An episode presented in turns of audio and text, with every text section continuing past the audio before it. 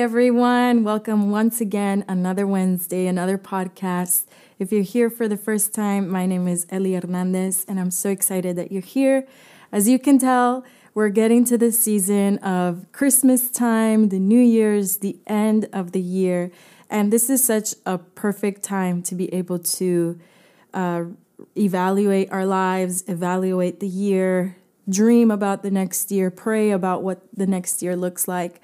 And so I'm excited that you're here with me today because we're going to get started on not a series, but on a very intentional podcast that I created for the end of the year where we can evaluate our lives and see where our year has been and where our year will be coming in the new year 2023. I cannot believe it. And so I feel like I'm in a Christmas classic movie with all our Christmas decorations here. My husband and I decorated early, but uh, we're just gonna get started. So grab your tea, grab anything you like to drink for this time, and come hang out with me.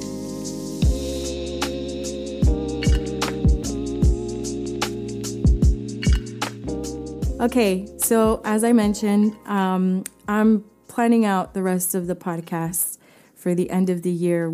I can't believe it. We only have four to five weeks until the end of the year. And again, this is such a perfect time. And usually we always tend to make these, this like this season to evaluate our year, bring it before the Lord, and prayerful, try to plan the next year and what do we want it to look like or at least maybe not what we want it to look like because we can't control that, but how what are areas that we want to grow in, what are areas that we want to improve, how can we grow, all of those things. And so for that reason, today I want to talk about maintaining our first love.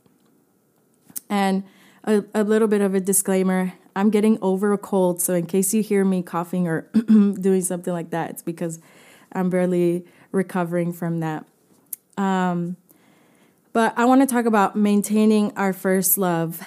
And it's so crucial for us to maintain our first love. And when we say maintain our first love, we're saying the love that we have for Jesus. Jesus is our primary, our first love, because as we have talked about, we want to love the Lord our God with all our heart, mind, soul, and strength. And we want that to be first place.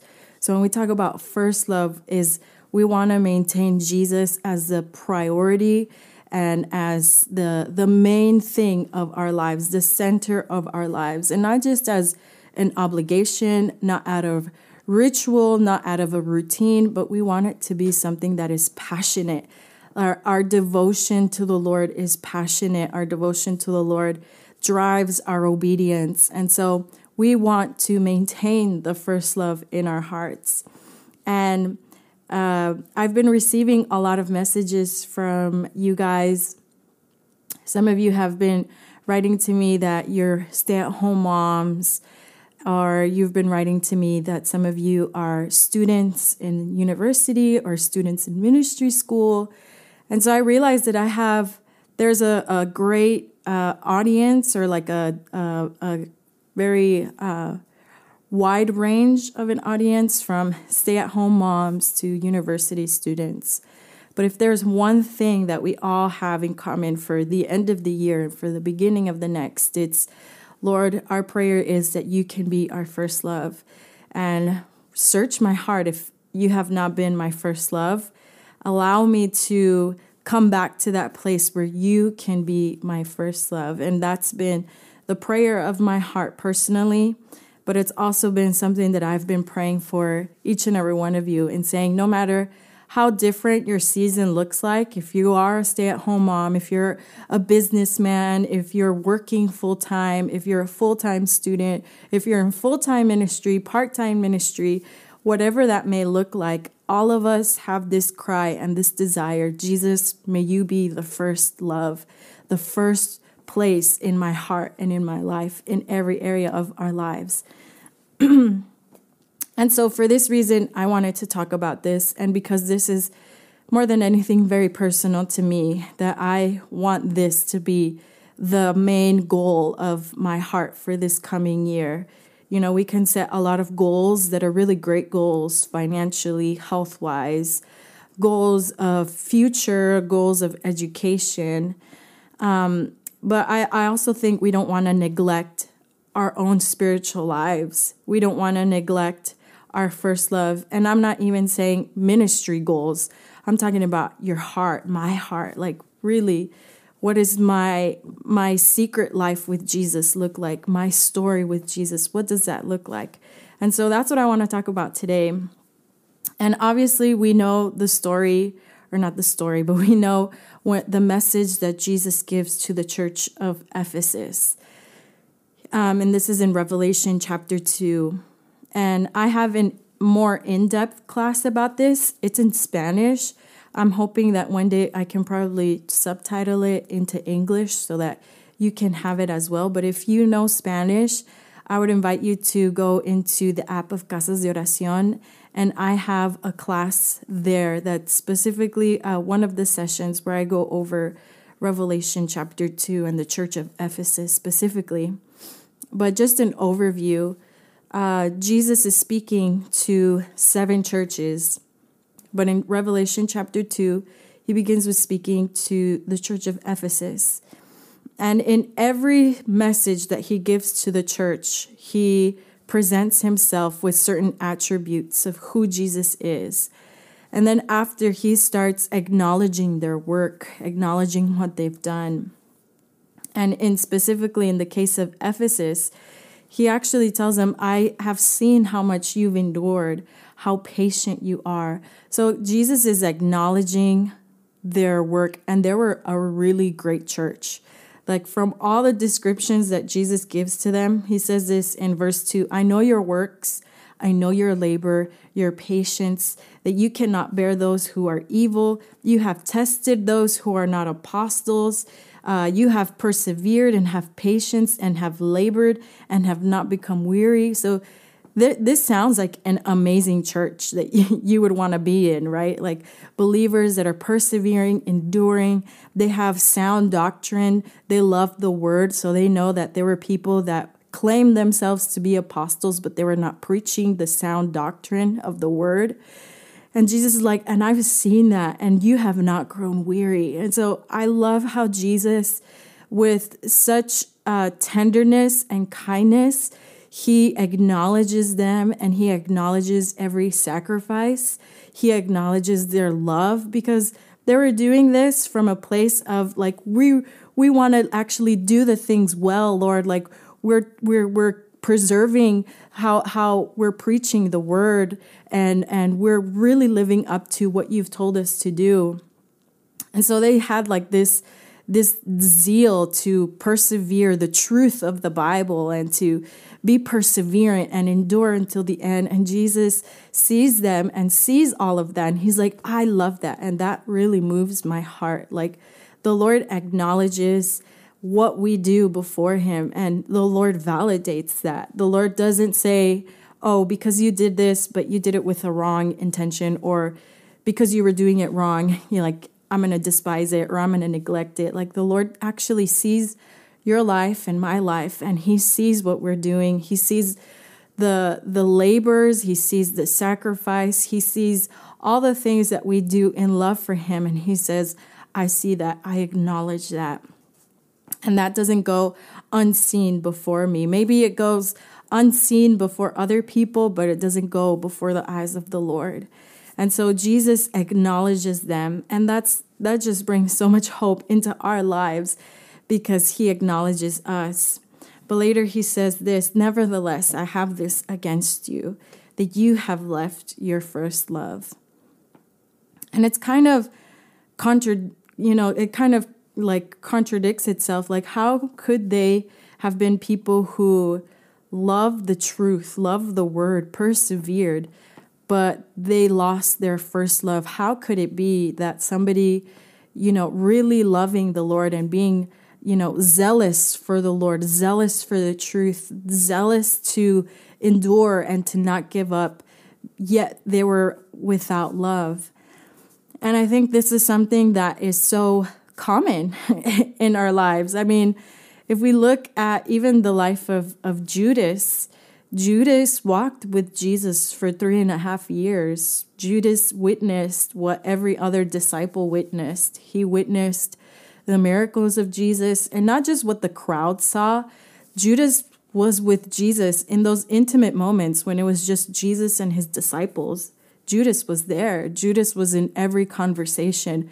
Judas took communion with Jesus. Like Judas was a part of all of that, yet there was something happening in his heart that was disconnected from the Lord. And this is where it's so easy to fall into. And it's something that um, it's it's just so easy for us to fall into. I mean, we even see the Pharisees and the Sadducees being people who were zealous for the sound doctrine, zealous to preserve truth, zealous to do all these things in the name of their love for the Lord, in the name of God. Um, yet they were the ones that crucified Jesus. And so it's not about how we do things or like what what are the things that we do, but it's really how we do the things. Are our hearts really connected or disconnected from the Lord? We can be serving, we can be giving, we can be studying, we can actually be doing the will of God, but our hearts are disconnected from the Lord. And the Lord is like, I love that you're doing my will. I love that you're being obedient. I love that. I love that you're giving your everything. But if your heart is disconnected from me, that's what he really wants. And that's what he's he's telling the church of Ephesus. Like, I love everything that you're doing. And I love that you're trying to obey my will, but your heart is disconnected from me. And we see that too in the life of Mary and Martha in Luke chapter 10, when um, Mary is sitting at the feet of Jesus and Martha is tired and like trying to, you know, get her house ready. But in, in trying to do all of these things, she lost the most important thing, which was to sit at the feet of Jesus. And Jesus tells tells Martha that there's only one thing that is necessary.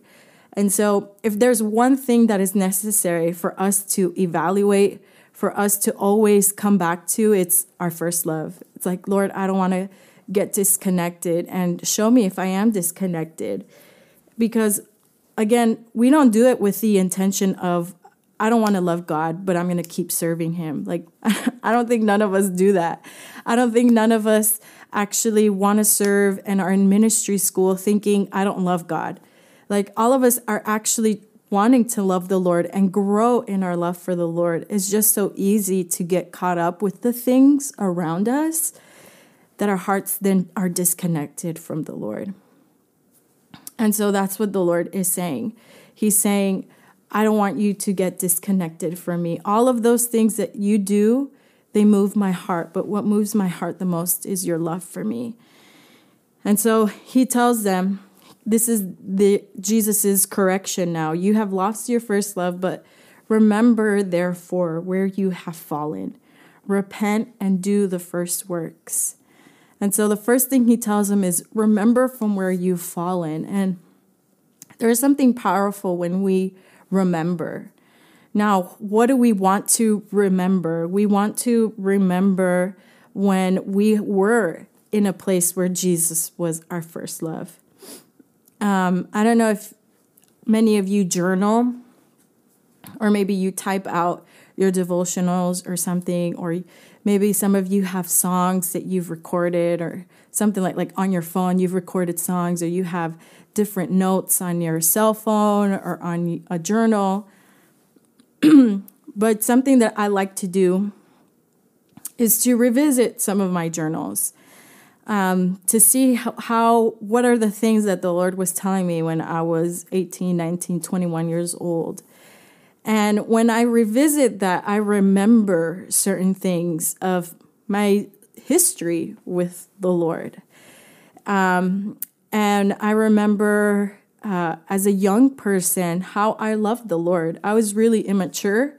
I was really weak. I still needed a long a long way to grow, um, but I loved the Lord, and I think a lot of times, and I had passion for the Lord. And when I mean passion, it doesn't mean I was always screaming like yeah, and I was always crying for hours and hours, though I had my season of doing that. And I'm not saying that I don't do that nowadays. What I am saying is sometimes as a young person, when we look back how we loved the Lord when we were younger or when we first came to know the Lord, whatever age that was, um, a lot of times we confuse passion with uh, screaming, or we confuse passion with, you know, all these external things that happen. And I'm not saying that's bad. What I'm saying is we want to measure passion the right way. And when I mean I saw the passion of how I loved the Lord was how radical I was to obey the Lord. That's what I mean by passion. Passion is much more about the measures you take to obey the Lord. and in this case, when I was younger, I remember the radical measures of obedience that I had. Not all of them were like very uh, mature, I will say that, but there were a lot of them that were radical measures of obedience where I made sacrifices with friendships that I knew that weren't beneficial to me. Um, and for example, in my school, I, I, I had to make choices that were not easy as a 16, 17, 18 year old. But I really love the Lord. And so I had to say in my heart, okay, I'm not going to hang out with this certain person because they're not benefiting my heart. I love them. It's not that I hate them. It's not that I'm going to tell them I can't be with you anymore, but it's in my heart. I'm like I shouldn't spend that much time with this person and but I love them and I'm going to pray for them. Um, but they're influencing me in the wrong way, for example. Um, radicals uh, radical measures of obedience where I started to say I want to start prayer in my school um, where it was like, I want to save my school for Jesus. And so I started prayer groups in my school. And when I look back, I'm like, wow, that Ellie of 16, 17 really didn't have um, any kind of limitations. Um, she didn't have any kind of fear of man. Like she was really trying to love the Lord um, and it does. It, she wasn't perfect, and she definitely was not ma- mature. Um, but she had measures of obedience to the Lord. And so, when I say remember, those are the things we want to remember. Like, Lord, how much do I love you today? Is and is my obedience reflecting that today? Because Jesus says it so many times in John 14. If you love me, you're going to keep my word. If you love me, you're going to obey my commandments. Obedience and love go hand in hand. And so there were certain measures where I was convicted, and I still can be convicted to this day, where I'm like, where am I in my measure of obedience to the Lord? Not because I have to, not because somebody's telling me to or pointing a gun to my head, but because I really love Jesus and I want to put him in first place in my heart. Um, and so, and remember, and so I want to encourage you to remember. And with that, I also want to encourage you to not fall into a place where you start feeling condemned. Seasons change. Where I was when I was in high school, where I was when I was in university, is very different to where I am today.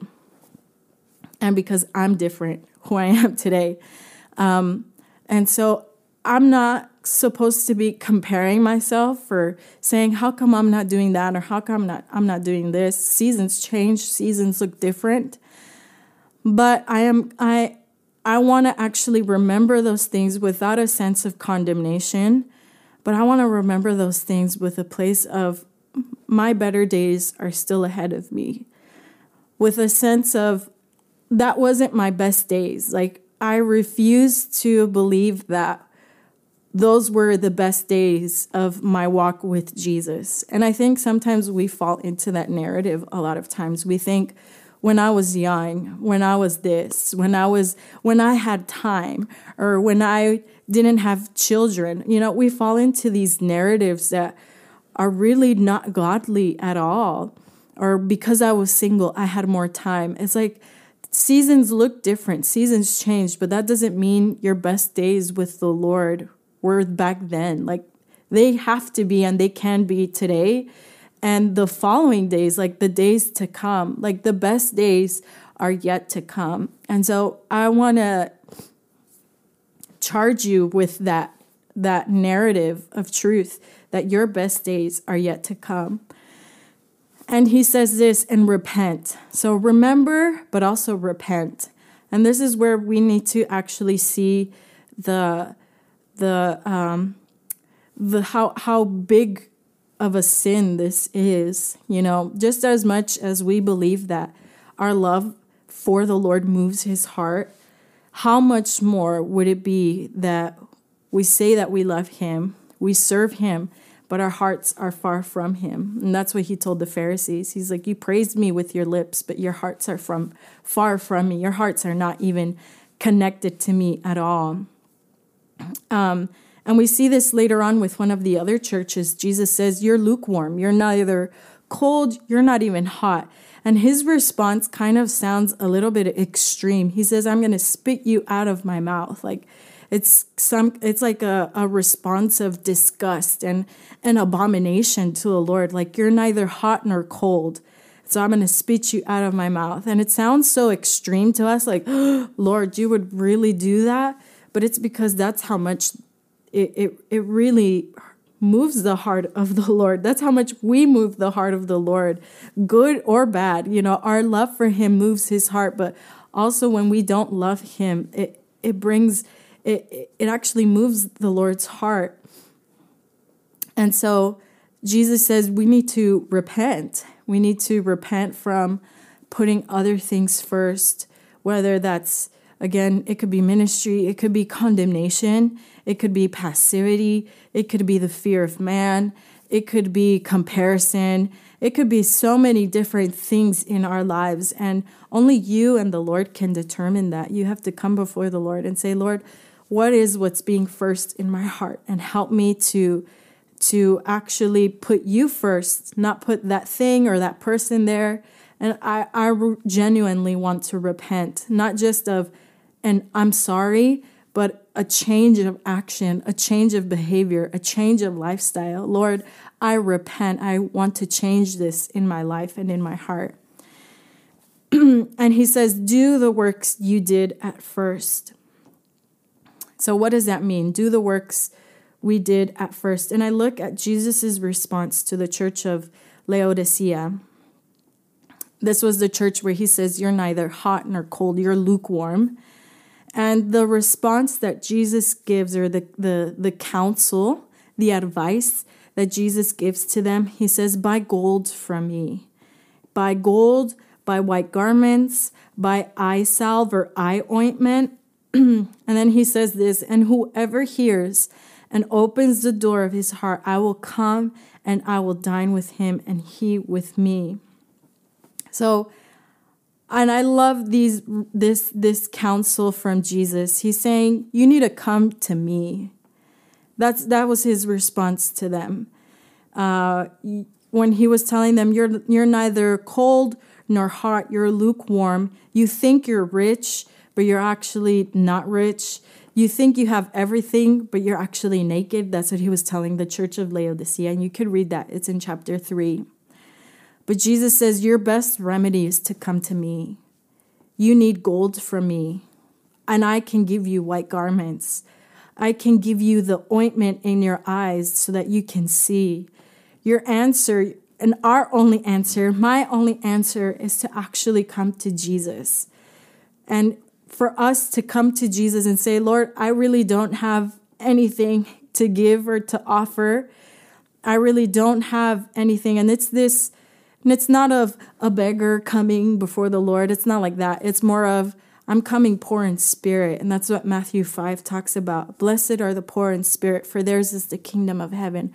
We want to actually realize our need of the Lord we realize our need for the Lord, we cannot love Jesus without Jesus.